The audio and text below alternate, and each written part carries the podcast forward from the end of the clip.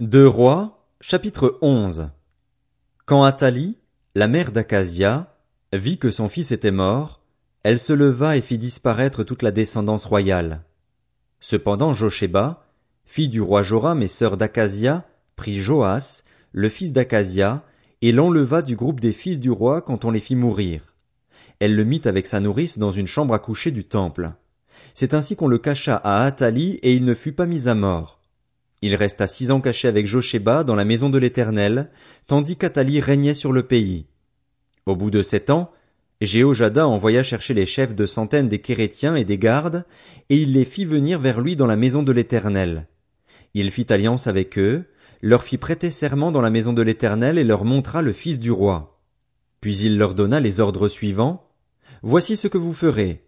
Parmi ceux d'entre vous qui prennent leur service le jour du sabbat, un tiers devra monter la garde au palais royal, un tiers à la porte de Sûr et un tiers à la porte située derrière les gardes. Vous garderez le temple de manière à en contrôler l'accès. Vos deux autres divisions, c'est-à-dire tous ceux qui sortent de service le jour du sabbat, monteront la garde à la maison de l'Éternel vers le roi. Vous entourerez le roi de tous les côtés, chacun les armes à la main, et l'on donnera la mort à toute personne qui voudra forcer les rangs. Vous serez près du roi dans toutes ses allées et venues.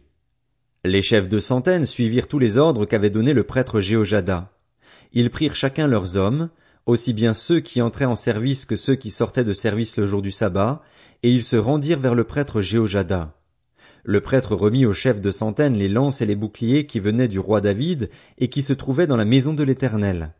Chacun les armes à la main, les gardes entourèrent le roi en se plaçant en demi-cercle devant l'autel et le temple, depuis le côté droit jusqu'au côté gauche du bâtiment.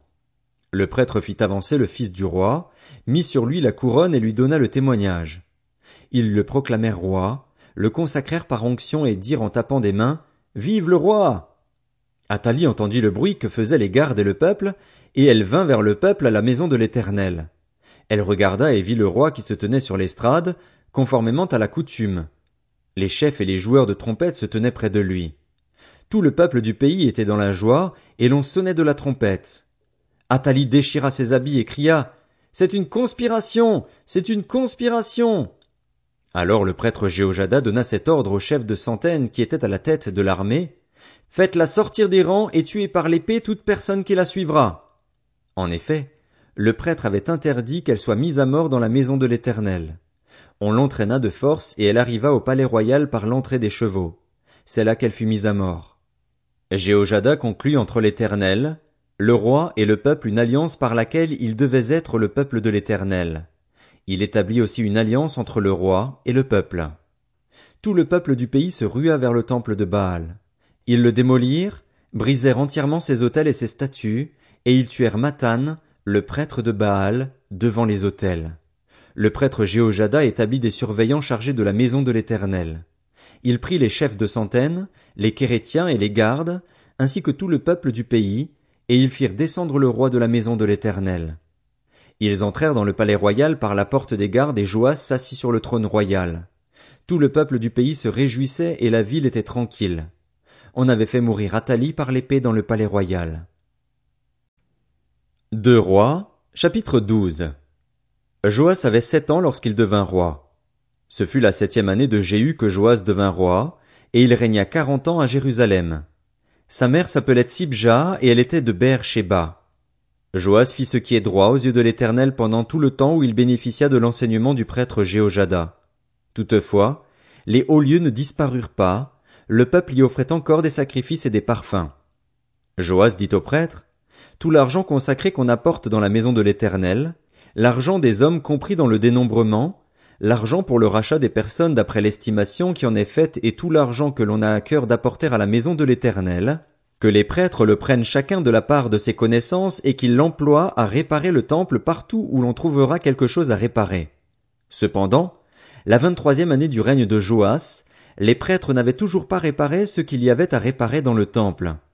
Le roi Joas appela le prêtre Jéhojada ainsi que les autres prêtres et leur dit, pourquoi n'avez-vous pas réparé ce qu'il y a à réparer dans le temple? Désormais, vous ne prendrez plus l'argent de vos connaissances, mais vous le livrerez pour les réparations du temple.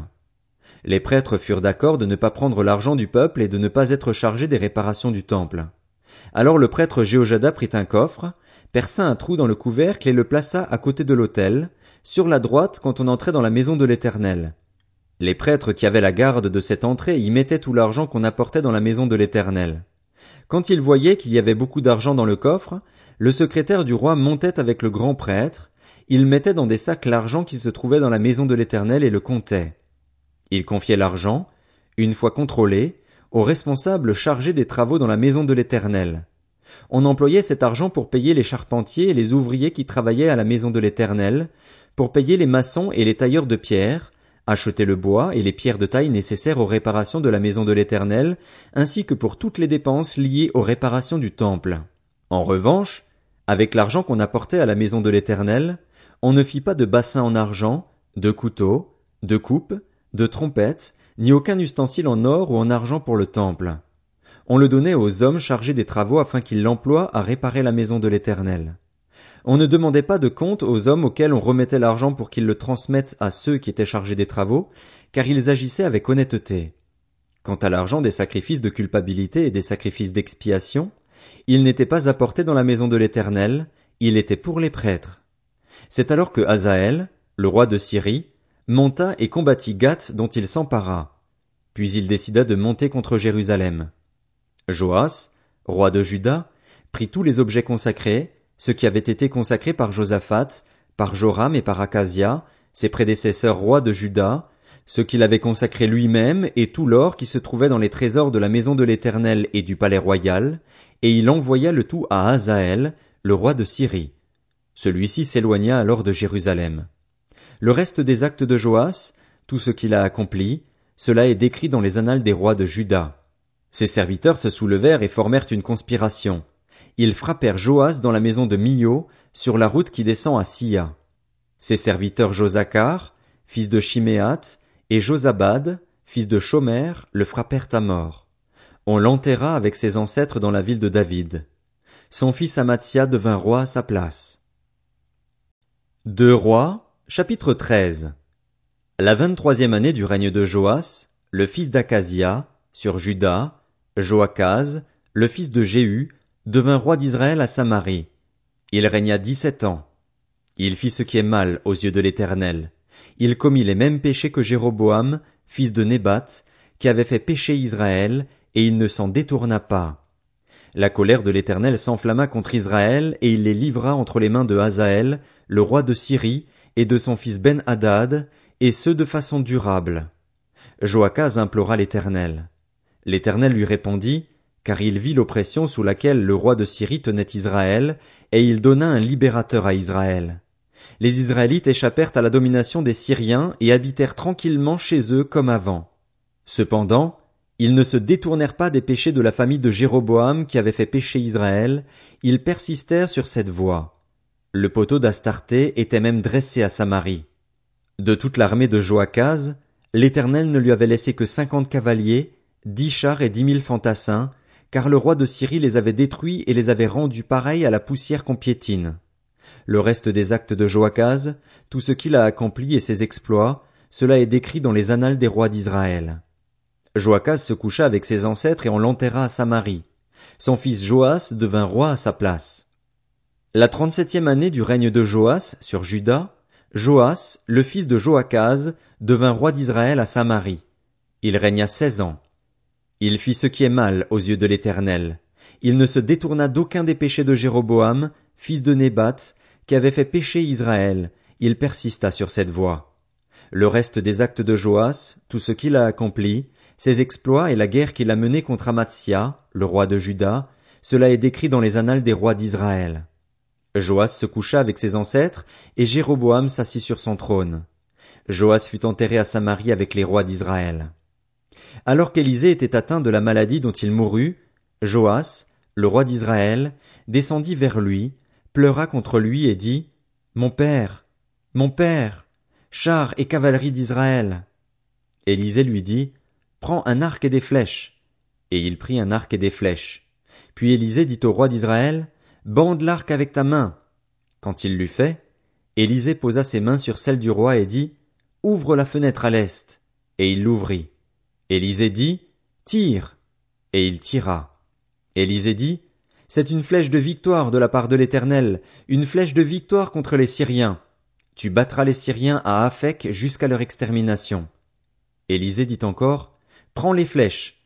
Et il les prit. Élisée dit au roi d'Israël, Frappe contre terre. Il frappa trois fois et s'arrêta. L'homme de Dieu s'irrita contre lui et dit, Il fallait frapper cinq ou six fois. Alors tu aurais battu les Syriens jusqu'à leur extermination.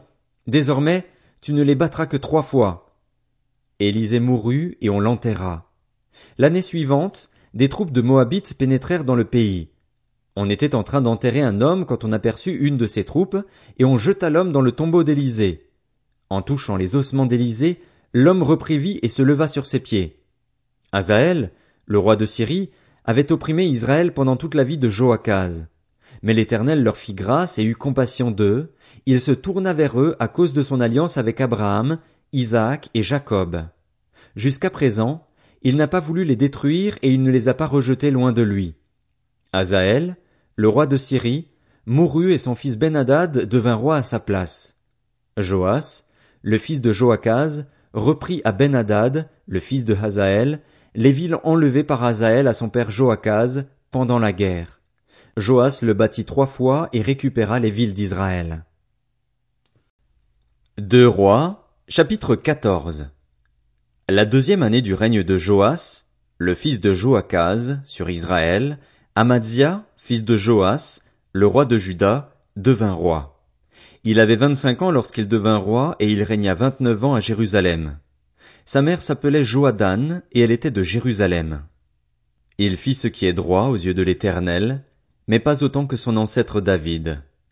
Il agit entièrement comme son père Joas. Toutefois, les hauts lieux ne disparurent pas, le peuple y offrait encore des sacrifices et des parfums. Lorsque la royauté fut bien solide entre ses mains, il exécuta ceux de ses serviteurs qui avaient tué le roi, son père. Cependant, il ne fit pas mourir les fils des meurtriers, conformément à ce qui est écrit dans le livre de la loi de Moïse, où l'Éternel donne ce commandement, On ne fera pas mourir les pères à la place des enfants, ni les enfants à la place des pères. On fera mourir chacun pour son péché. Il bâtit dix mille édomites dans la vallée du sel, et durant cette guerre il prit Séla. Il l'appela Joctile, nom qu'elle a conservé jusqu'à aujourd'hui. Alors Amathia envoya des messagers à Joas, fils de Joachaz et petit-fils de Jéhu, le roi d'Israël, pour lui dire, Viens, affrontons-nous. Joas, le roi d'Israël, fit dire à Amathia, le roi de Juda, le chardon du Liban envoya dire au cèdre du Liban, Donne ta fille en mariage à mon fils. Mais les bêtes sauvages qui vivent au Liban passèrent et piétinèrent le chardon. Tu as battu les Édomites et ton cœur se remplit d'orgueil. Jouis de ta gloire et reste chez toi. Pourquoi t'engager dans une malheureuse entreprise qui amènerait ta ruine et celle de Juda? Mais Amathia ne l'écouta pas. Joas, le roi d'Israël, monta et ils s'affrontèrent, lui et Amadzia, le roi de Juda, à Bethshemesh, une ville qui appartenait à Juda. Juda fut battu par Israël et chacun s'enfuit dans sa tente. Joas, le roi d'Israël, captura Amathia, le roi de Juda, le fils de Joas et petit-fils d'Akazia, à Bethshemesh. Il vint à Jérusalem et fit une brèche de deux cents mètres dans la muraille de Jérusalem, depuis la porte d'Éphraïm jusqu'à la porte de l'angle. Il prit tout l'or et l'argent ainsi que tous les objets qui se trouvaient dans la maison de l'Éternel et dans les trésors du palais royal. Il prit aussi des otages, puis il retourna à Samarie. Le reste des actes de Joas, ce qu'il a accompli, ses exploits et la guerre qu'il a menée contre Amathia, le roi de Juda, cela est décrit dans les annales des rois d'Israël. Joas se coucha avec ses ancêtres et il fut enterré à Samarie avec les rois d'Israël. Son fils Jéroboam devint roi à sa place. Amathia, fils de Joas, roi de Juda, vécut quinze ans après la mort de Joas, le fils de Joachaz et le roi d'Israël. Le reste des actes d'Amadzia, cela est décrit dans les annales des rois de Juda. On forma une conspiration contre lui à Jérusalem et il s'enfuit à Lachis, mais on le poursuivit là-bas et on l'y fit mourir. On transporta son corps sur des chevaux et il fut enterré à Jérusalem avec ses ancêtres, dans la ville de David. Tout le peuple de Juda prit Azaria, âgé de seize ans, et le proclama roi à la place de son père Amathia. C'est lui qui reconstruisit Elat et la ramena sous l'autorité de Juda, une fois le roi couché avec ses ancêtres. La quinzième année du règne d'Amathia, le fils de Joas, sur Juda, Jéroboam, fils de Joas, le roi d'Israël, devint roi à Samarie. Il régna quarante et un ans. Il fit ce qui est mal aux yeux de l'Éternel, il ne se détourna d'aucun des péchés de Jéroboam, fils de Nébat, qui avait fait pécher Israël. Il rétablit les frontières d'Israël depuis l'entrée de Hamath jusqu'à la mer morte, conformément à la parole que l'Éternel, le Dieu d'Israël, avait prononcée par son serviteur Jonas, le prophète, fils d'Amitai, de Gathépher. En effet, l'Éternel avait vu que le malheur d'Israël était à son comble et qu'il n'y avait personne, ni esclave, ni homme libre, pour venir à son secours. Or l'Éternel n'avait pas parlé d'effacer le nom d'Israël de dessous le ciel, et il les délivra par l'intermédiaire de Jéroboam, le fils de Joas. Le reste des actes de Jéroboam, tout ce qu'il a accompli, ses exploits au combat et la manière dont il a ramené sous l'autorité d'Israël Damas et Hamath, villes qui avaient appartenu à Juda, cela est décrit dans les annales des rois d'Israël. Jéroboam se coucha avec ses ancêtres, avec les rois d'Israël. Son fils Zacharie devint roi à sa place.